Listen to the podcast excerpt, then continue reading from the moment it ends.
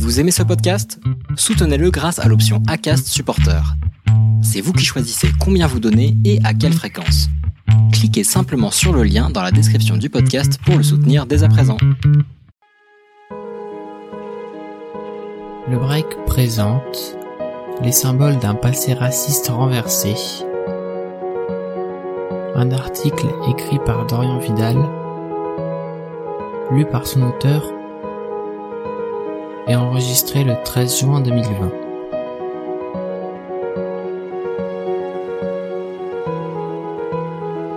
Bonne écoute. La colère ne retombe pas, les manifestations se multiplient et la prise de conscience s'amplifie. Depuis la mort de George Floyd le 25 mai dernier, c'est une grande partie de la population mondiale qui comprend qu'il est nécessaire de changer les choses.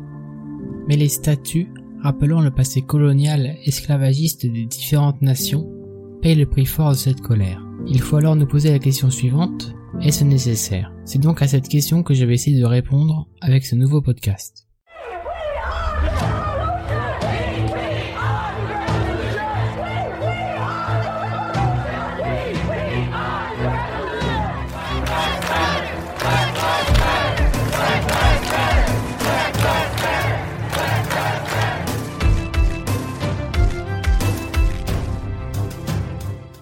En Angleterre, en Belgique, aux États-Unis et même globalement, les manifestants expriment leur colère contre la société raciste en s'attaquant désormais aux symboles de ce passé.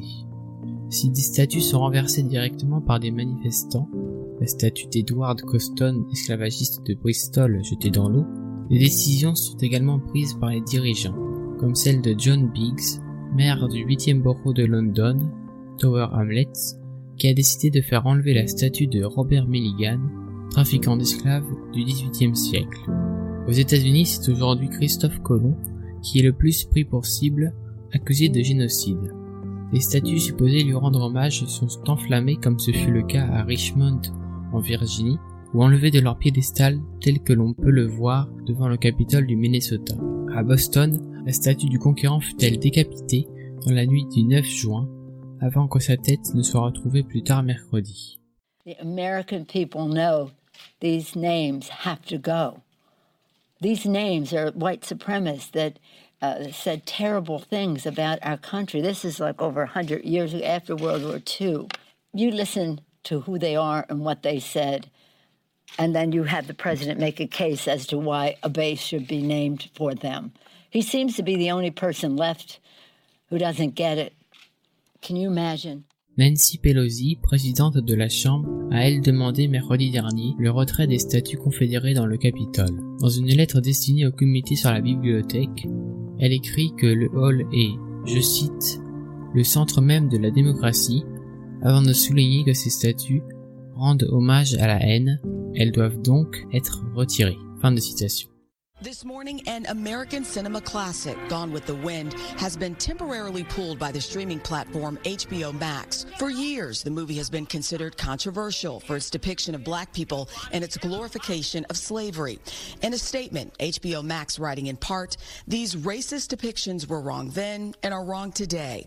And keeping this title up without an explanation and a denouncement of those depictions would be irresponsible, adding the film will return with a discussion of its history Le film Autant en emporte le vent, ou Gone with the Wind en VO, réalisé par Victor Fleming en 1939, a lui été retiré de la plateforme de streaming HBO Max en attendant une contextualisation. Adaptation du livre éponyme de Margaret Mitchell, l'intrigue se déroule durant la guerre de sécession et nous montre la réalité du racisme. Comme nous l'avait montré Spike Lee dans son excellent Black Lensman, ce film peut être utilisé par certains pour légitimer cette vision du monde. En parlant du réalisateur, je vous conseille fortement son dernier film, The Five Bloods, disponible sur Netflix. Selon le synopsis, c'est l'histoire de quatre vétérans afro-américains qui retournent au Vietnam pour retrouver le corps de leur leader et un trésor. Une critique pourrait être publiée sur le site prochainement. Gone with the Wind a été récompensé de 8 Oscars à sa sortie, dont celui de meilleur film, est aujourd'hui considéré comme un des meilleurs films de tous les temps, selon l'American Film Institute, et comme un des plus grands succès de l'histoire du cinéma. Mais aujourd'hui, une remise en contexte est plus que nécessaire pour éviter des dérives. Now, American anti racism protesters aren't the only ones targeting certain monuments. We've seen similar acts of violence in the UK, for example, and in Belgium. In Belgium, statues of Leopold II have been brought down. He was a king whose actions in modern day Democratic Republic of Congo are considered crimes against humanity by some.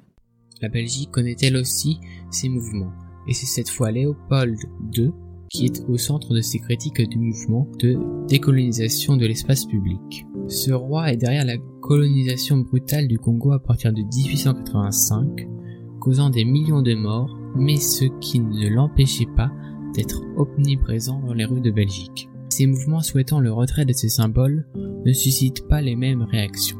D'un côté, il y a ceux qui défendent l'atteinte à l'histoire. En effet, selon eux, supprimer ces monuments irait dans le sens inverse, en participant à l'oubli de ce passé et donc risquer un retour en arrière.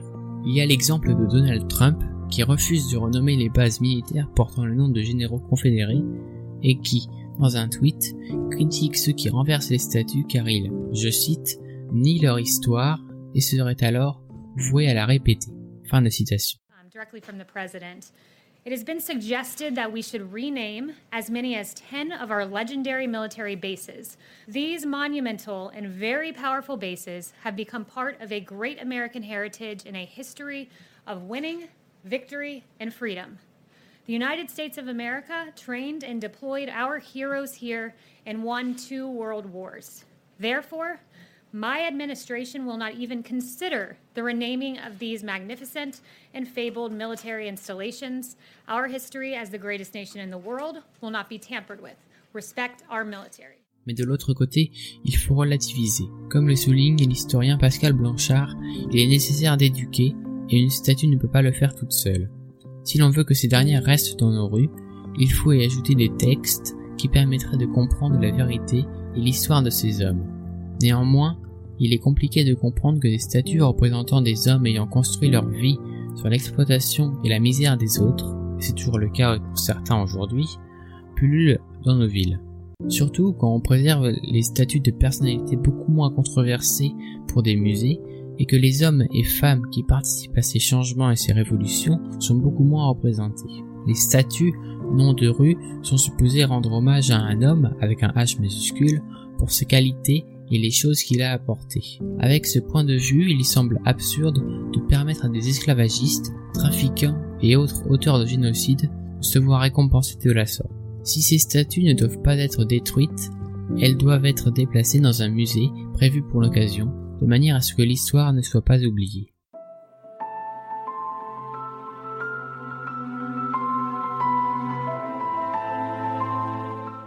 Comme on l'a vu plus tôt, les manifestations ne faiblissent pas, la colère ne faiblit pas, et les dirigeants semblent en prendre conscience. Si ce n'est toujours pas le cas de Donald Trump et malgré le silence radio du président Macron, des décisions sont prises. Par exemple, il y a eu NASCAR, organisme qui s'occupe des courses automobiles aux États-Unis, qui a décidé de bannir les drapeaux confédérés de ses courses et sur ses propriétés. Ensuite, le dictionnaire Merriam-Webster prépare une mise à jour de sa définition en ligne du racisme après que Kennedy Mitchum, un étudiant, les ait contactés, soulignant que la définition ne comprenait pas l'oppression systématique qui est liée au racisme. Ce dictionnaire est le plus populaire aux États-Unis et est aujourd'hui le plus vendu sur Amazon.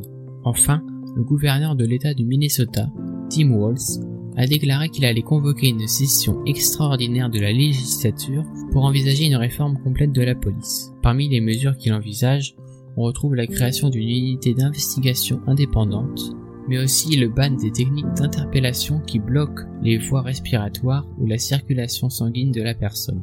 Il semble alors évident que ces différents mouvements ont réussi à sensibiliser quelques dirigeants politiques et les décisions sont prises pour tenter de mettre fin à ce terrible problème qu'est le racisme. Le déplacement de statues représentant des tortionnaires, des esclavagistes ou autres racistes est dans la lignée de cette colère. Il faut maintenant trouver une solution pour que ce passé, horrible soit-il, ne soit pas oublié. L'éducation, la sensibilisation la discussion doivent être prioritaires dans ces moments, l'écoute étant plus que nécessaire pour faire avancer le débat. Merci d'avoir écouté cet épisode. Si vous avez aimé, n'hésitez pas à vous abonner au podcast, que ce soit sur la chaîne YouTube de Le Break où vous trouverez les versions vidéo, sur toutes les plateformes de streaming, que ce soit Spotify, Apple Podcast, Encore ou Pocket Cast, et vous pouvez vous abonner par mail au site et ainsi être averti de chaque nouvel article. Merci de votre attention et à bientôt.